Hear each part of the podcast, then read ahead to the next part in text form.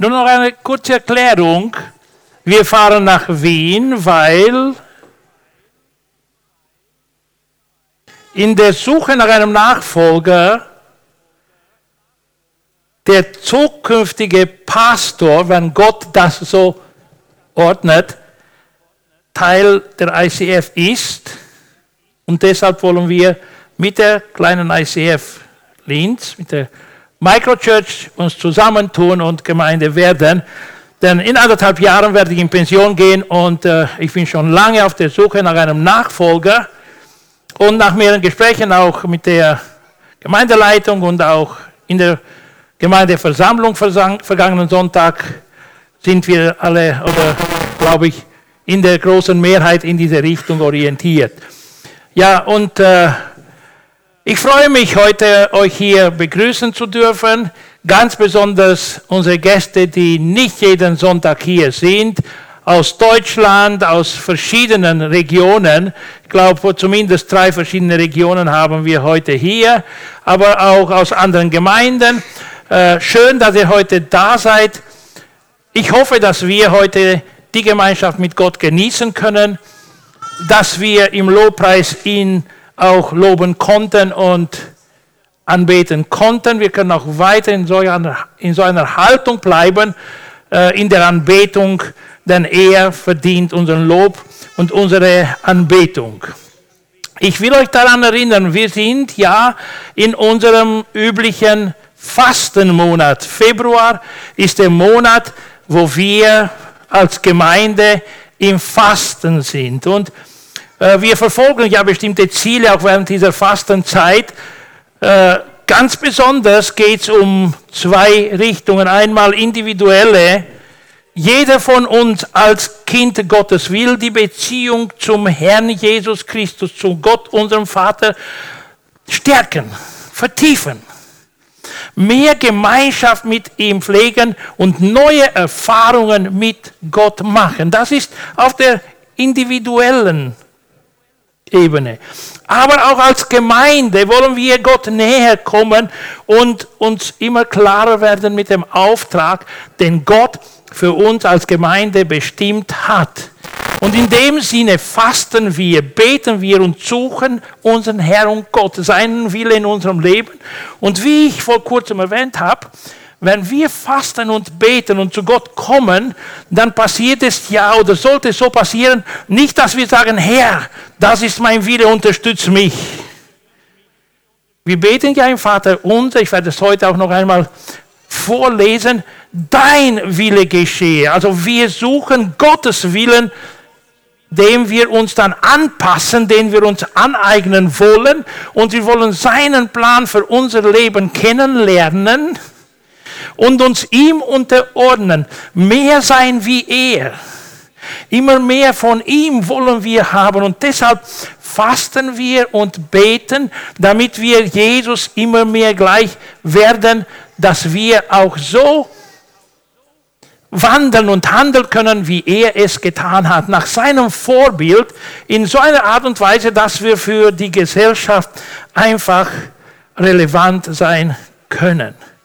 Denn die Art und Weise, wie Menschen, wie Christen miteinander umgehen, in ihrer Beziehung, der zwischenmenschlichen Familie mit Familie, Kultur mit Kultur innerhalb der interkulturellen Gemeinde und nach der Art und Weise, wie wir mit Gott in der Beziehung sind, können Menschen erkennen, wer wir sind und was wir verfolgen. Denn unsere Werke, unser Verhalten spricht über das, was wir sind, über wer wir sind und was wir verfolgen.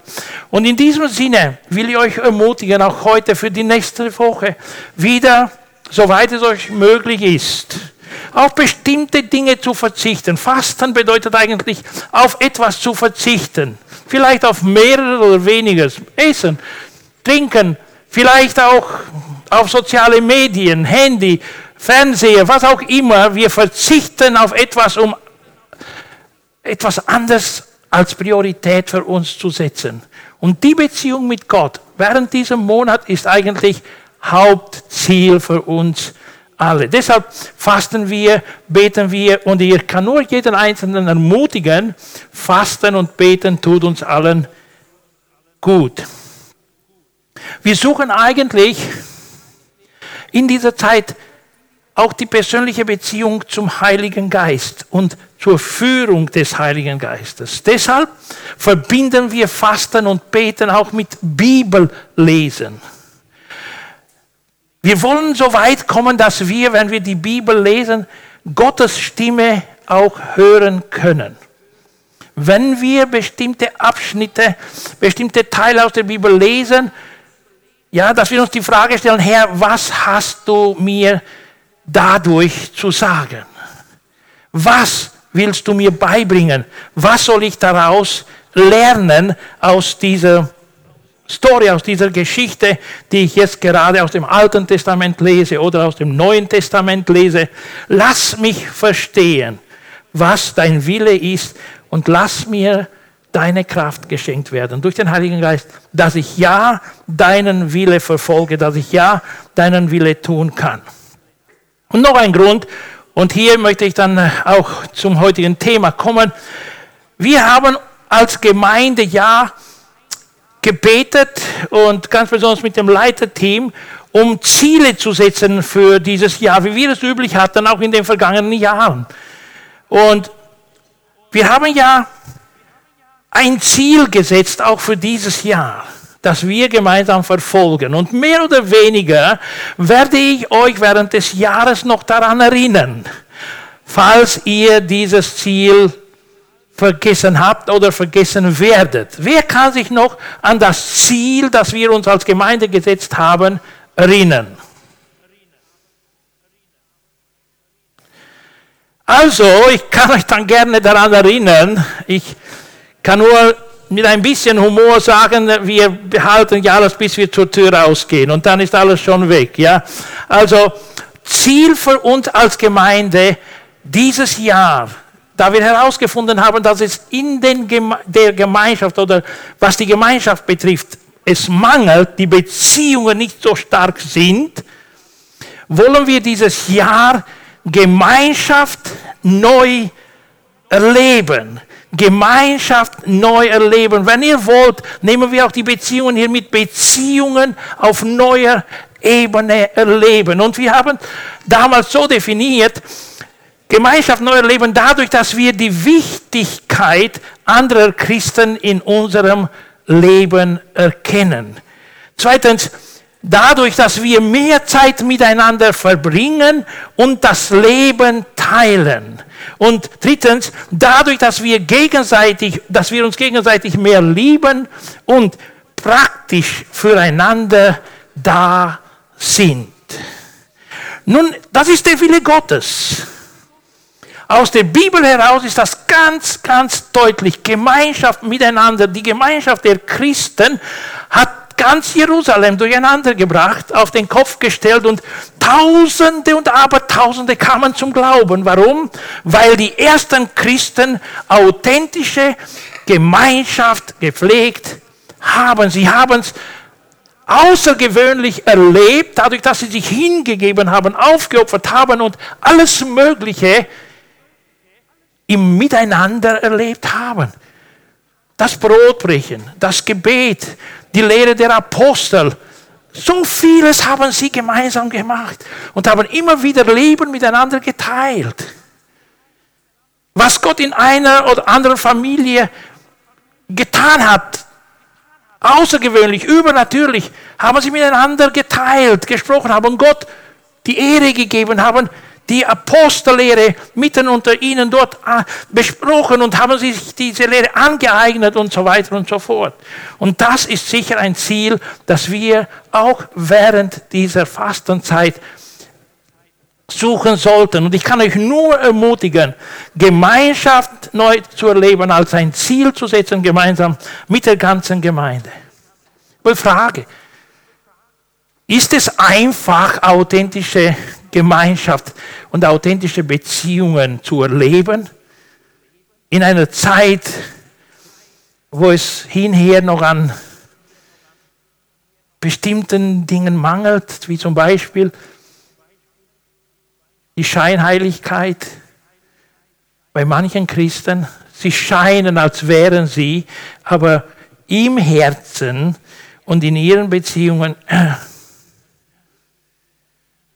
mangelt es. Gibt es Dinge, die eine Gemeinschaft verhindern könnten? Gibt es Dinge, die eine Gemeinschaft, die es gegeben hat oder gibt, zerstören könnte? Gibt es? Was denkt ihr?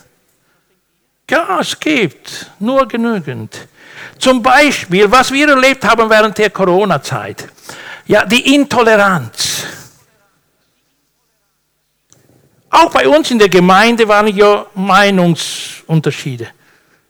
Etliche waren gegen die Impfung, andere hatten kein großes Problem damit, haben sich Gott anvertraut und haben gesagt, Herr, auch wenn ich etwas Tödliches einnehmen würde, weiß ich, du kannst mich von allem beschützen und das negative Wirken aussetzen die negativen Effekte der Impfung aussetzen. Und ja, wir waren geteilt. Wir hatten mehrere Gruppen irgendwie. Und wenn man debattiert und keine Toleranz und bedingungslose Annahme hat, dann gehen wir auseinander.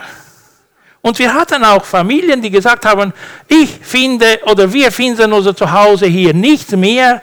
Leider denn aus mehreren Gesprächen über die äh, Pandemie, über die Impfung waren wir unterschiedlicher Meinung. Nun will ich hier etwas sagen. Ja, das war vielleicht ein Grund, dass bestimmte Personen die Gemeinde auch verlassen haben. Was ich sagen will, ist Folgendes. Es ist unglaublich wichtig, bedingungslos Menschen zu akzeptieren, anzunehmen und zu lieben. Auch wenn wir zehn verschiedene Richtungen in unseren Denkweisen, in unseren Einstellungen hätten, sollten wir den gemeinsamen Nenner finden. Der ist Jesus, die Erlösung durch sein Blut.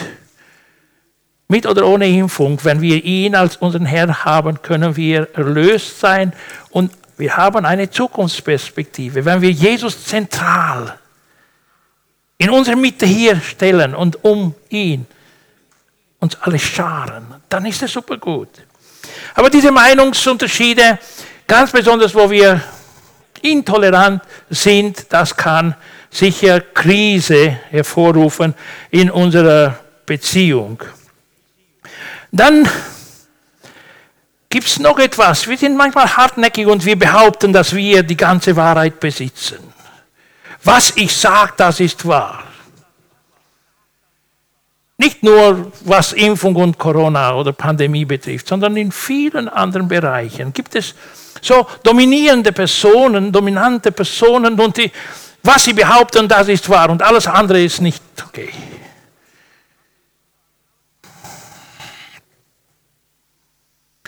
Niemand besitzt die absolute Wahrheit außer Gott allein und Jesus, der die Wahrheit ist. Auf ihn schauen, das ist unglaublich wichtig. Aber wir sind jetzt interkulturell seit zwölf Jahren, 13 Jahren, sind wir interkulturell unterwegs. Wir sind jetzt aus 16, 17 verschiedenen Kulturen hier zusammen. Und wir, wir haben ja so viele Unterschiede von unseren Kulturen. Wenn wir zusammenkommen, in bestimmten Bereichen denken wir ganz anders. Intoleranz, was andere Kulturen betrifft und ihre Werte. Zu sagen, dass ihre Werte ah, nicht so wichtig sind, sie abwertend zu behandeln, verursacht Schmerz, Verletzungen, kann die interkulturelle Beziehung und Gemeinschaft stören. Auch in dieser Hinsicht egal was für eine Herkunft wir sind, ist es unglaublich wichtig, offen zu sein, tolerant zu sein, uns anzunehmen, so wie uns Christus angenommen hat. Es gibt sicher dann Konflikte, man, ja, man, man verletzt sich. In den zwischenmenschlichen Beziehungen, ja, macht man Fehler. Gibt es jemanden hier unter uns, der, der fehlerlos ist, der, der nie jemanden verletzt hat und der nie einen Schmerz erlebt hat? Auch Jesus Christus, der niemanden verletzt hat, hat trotzdem unglaublich viel gelitten und den Schmerz der Verletzungen erlebt. Gott der Vater hat auch ein verletztes Herz gehabt und oft hat es noch. Ganz besonders für sein Volk, das wie seine Frau war, untreu war, war Gott verletzt. Aber er und Jesus, der Sohn Gottes, haben ein bestimmtes Denken, eine Einstellung und Handeln den Verletzungen gegenüber. Aber nicht gelöste Konflikte, die entstehen können oder entstanden sind, ja, die führen zur Zerstörung der Gemeinschaft. Und was passiert dann? Wenn die Gemeinde zusammenkommt und dann kommt auch der, der mich verletzt hat, gehe ich nicht.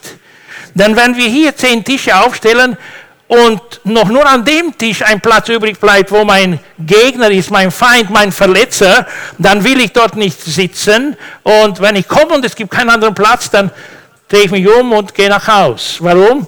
Weil an diesem Tisch nur derjenige noch, äh, nur dort noch Platz ist. Na, na, dann wir sind Freunde, alles gut. Der mich verletzt hat. Und ich kann ihm nicht vergeben und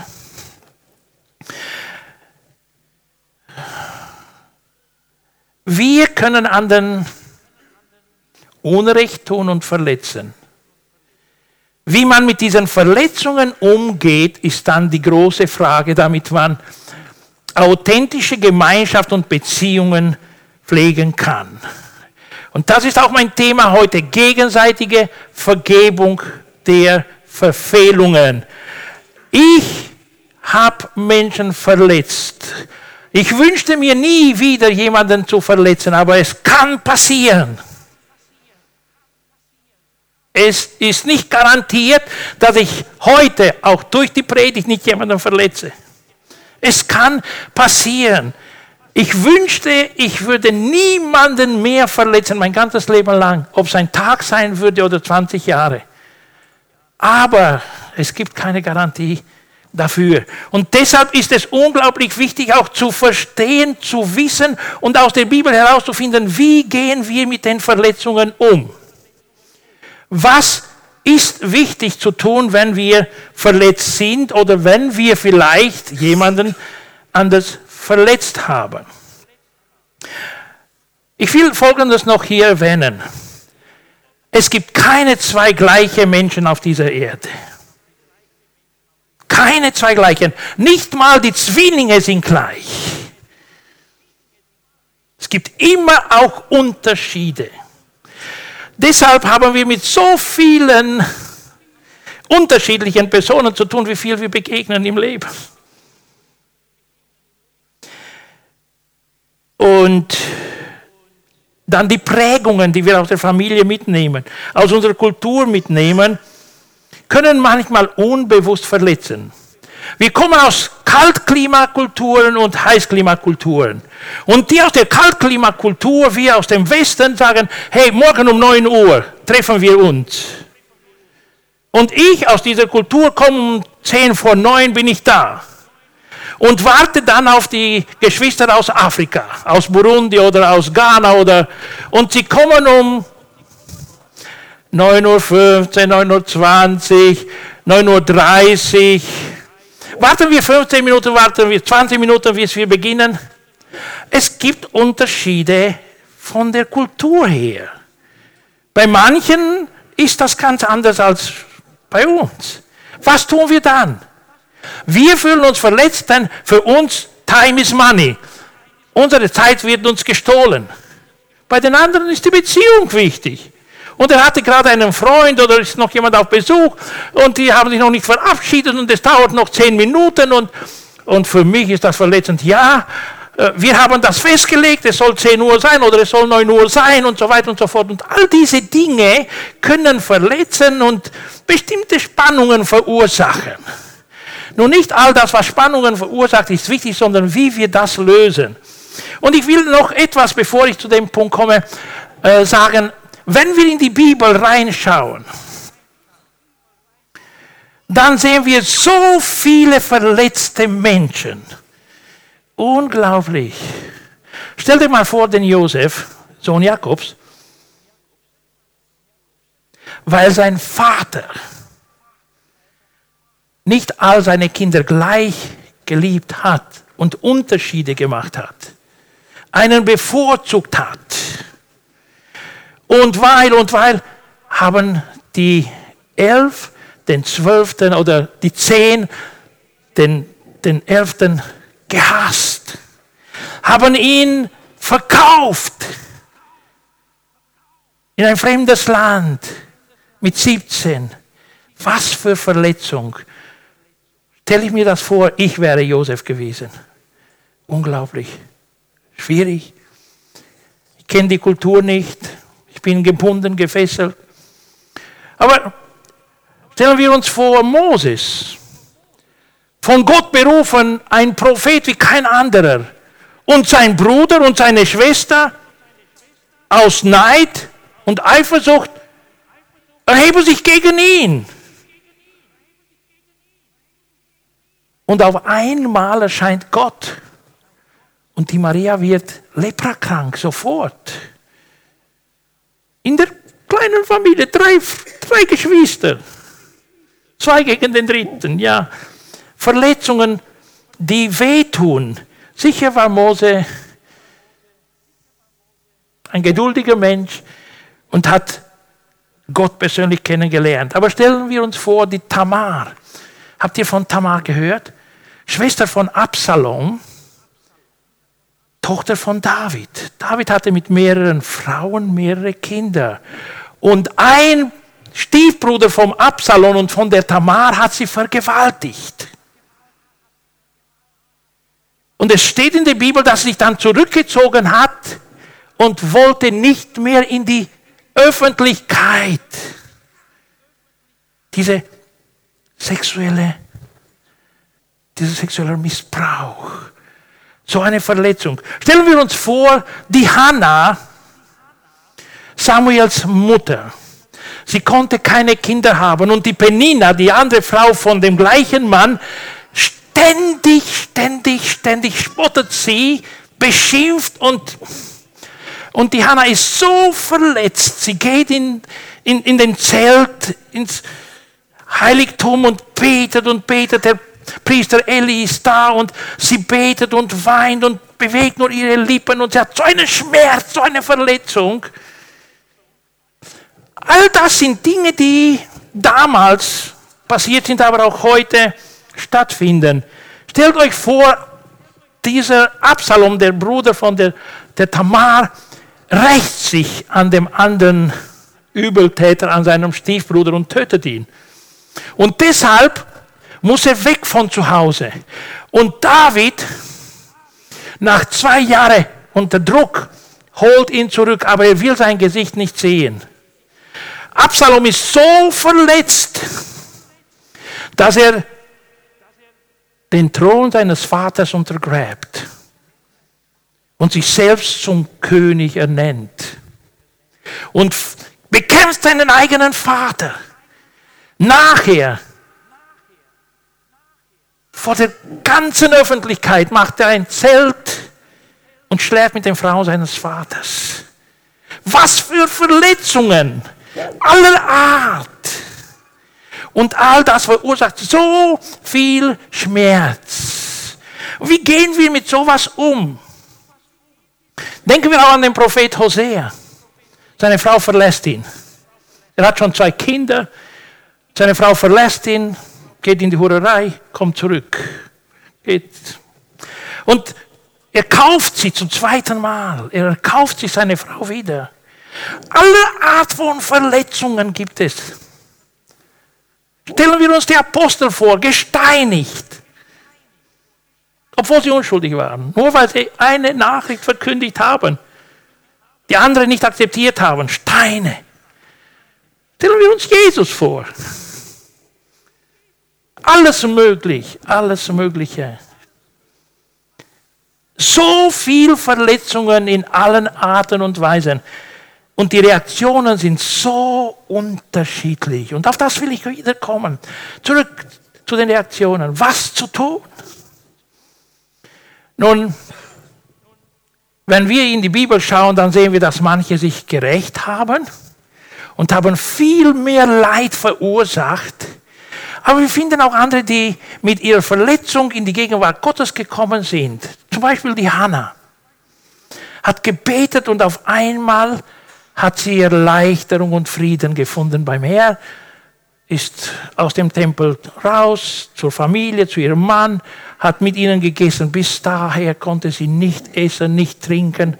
Sie war so verletzt und Gebet, ja. Wie reagieren wir in unseren Verletzungen? Kommt die Wut hoch, Groll, Hass, Bitterkeit, alles Mögliche. Wir sind Menschen und das kann uns mehr oder weniger passieren. Und was wir mit dem tun, ist wichtig. Wenn ich auch noch kurz eine Person beschreiben würde, die verletzt ist, ich habe mehr recherchiert und ich habe mir so vieles vorgenommen, aber die Zeit, die läuft so ganz schnell. Schauen wir uns mal die Reaktion eines verletzten Menschen an.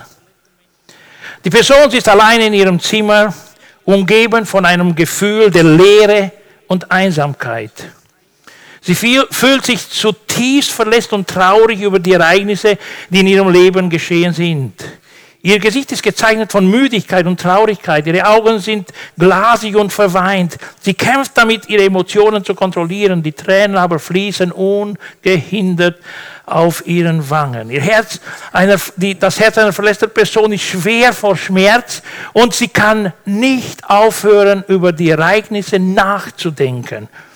Sie ist dort in der eigenen Welt und sie ist so tief verletzt. Sie fühlt sich betrogen, verraten, missverstanden. Der Schmerz ist tief in ihr drinnen. Sie fühlt sich machtlos, hilflos. Sie hat Schwierigkeiten damit, anderen zu vertrauen.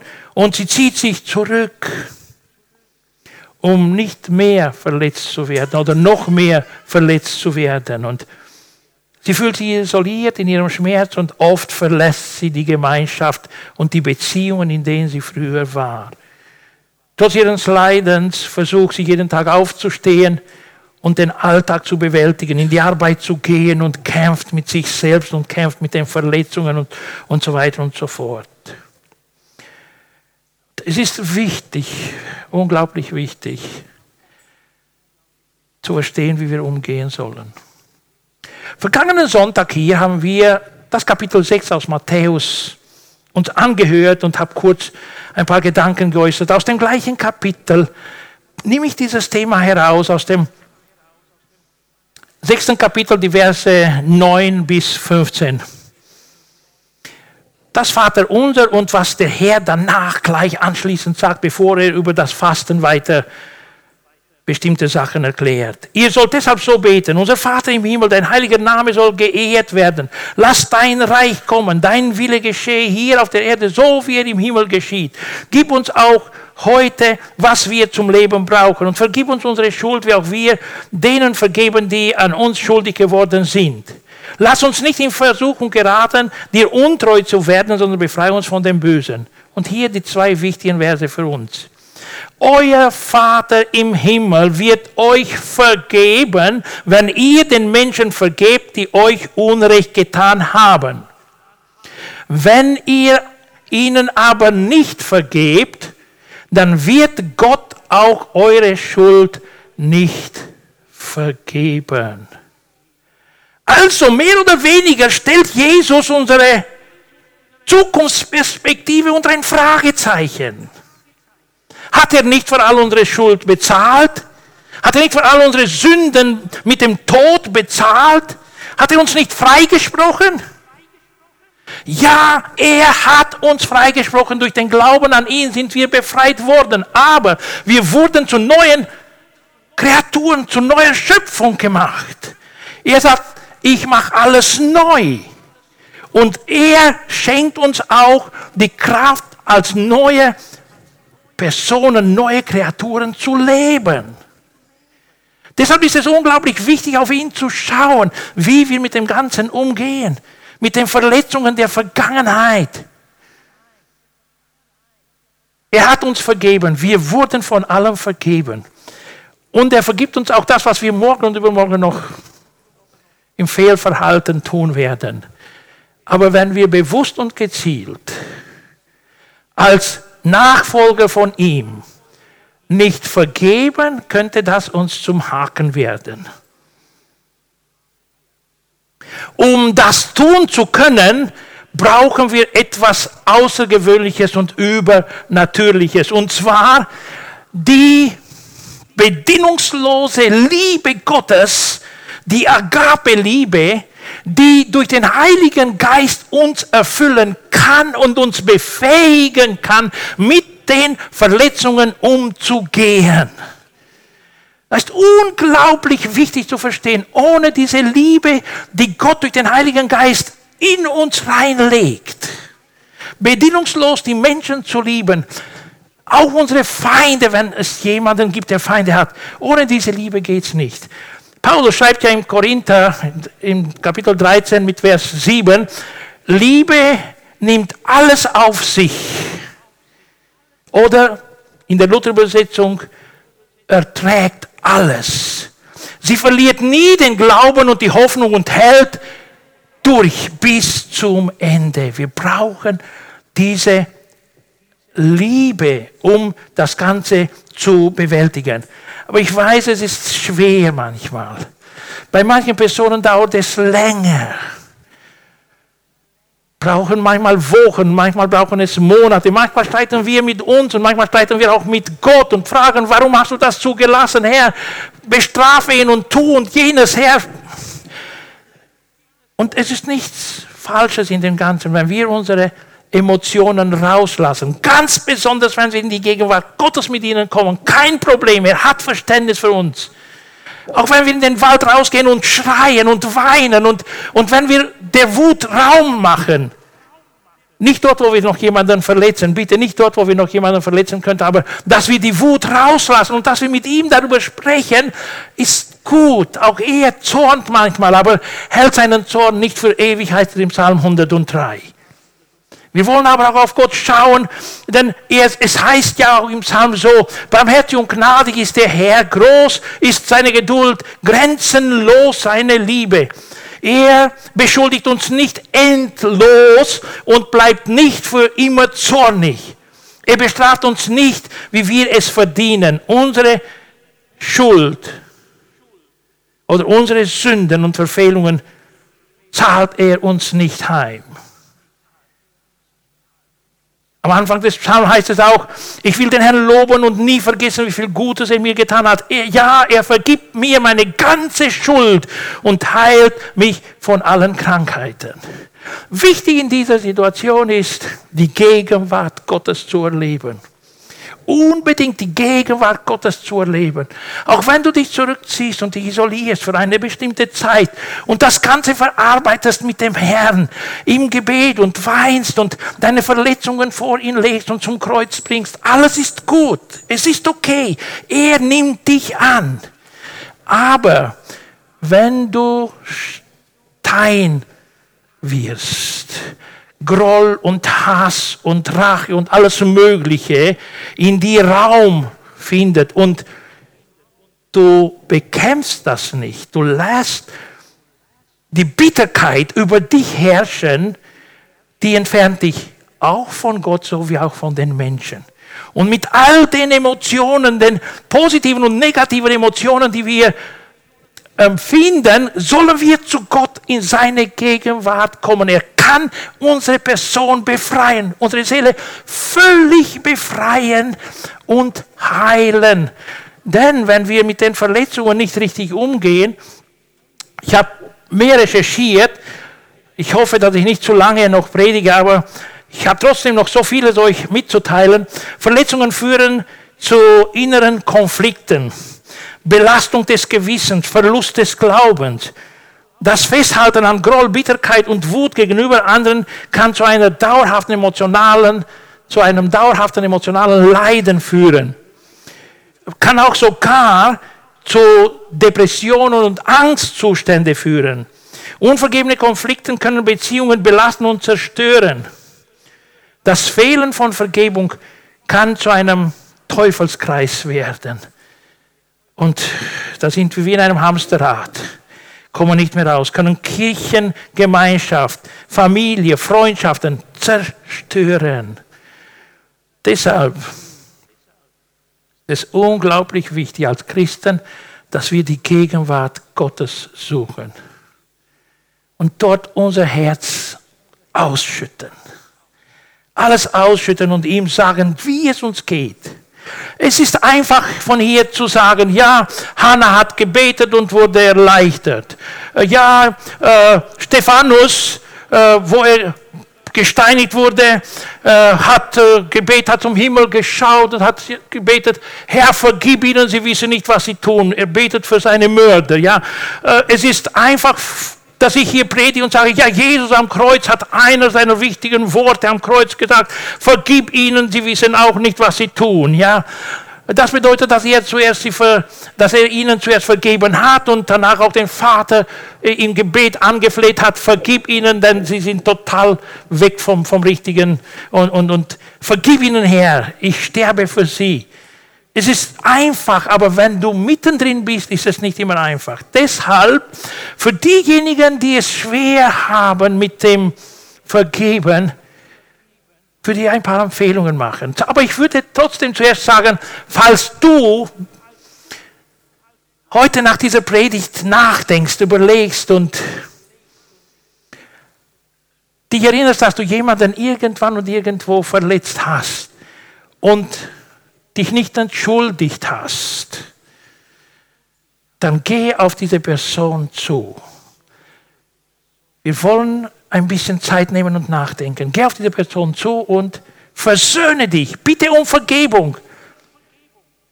Ich kann euch nur auch empfehlen, das Buch Die fünf Sprachen des Verzeihens. Gary Chapman. Entschuldige dich. Schau, wie du es wieder gut machen kannst. Tu dein Bestes, um dich mit dem, den du verletzt hast, zu versöhnen. Versetz dich in seine Lage. Versteh seinen Zustand. Versuch zumindest, ihn zu verstehen und aus der Perspektive heraus komm auf ihn zu und bitte ihn um Vergebung. Versuch das. Es lohnt sich. Aber falls es schwierig ist, wenn du als verletzte Person da bist und du hast die Kraft nicht, dann such Hilfe. Im Gebet, sicher habe ich schon erwähnt, aber du kannst auch Seelsorger ansprechen. Nimm Seelsorge in Anspruch. Ein Seelsorger könnte dir den Weg weisen. Er könnte dich durch die Gesprächstherapie und durch das Zuhören mit dem Herzen begleiten und dich in kleinen Schritten zum Kreuz bringen, zu Jesus bringen, zu den Aposteln bringen. Und er könnte dir bestimmte Ratschläge geben. Er könnte dir geistliche Hilfe anbieten, dich ermutigen. Und ja, er könnte therapeutische Unterstützung anbieten, die du brauchen könntest aus biblischer Perspektive.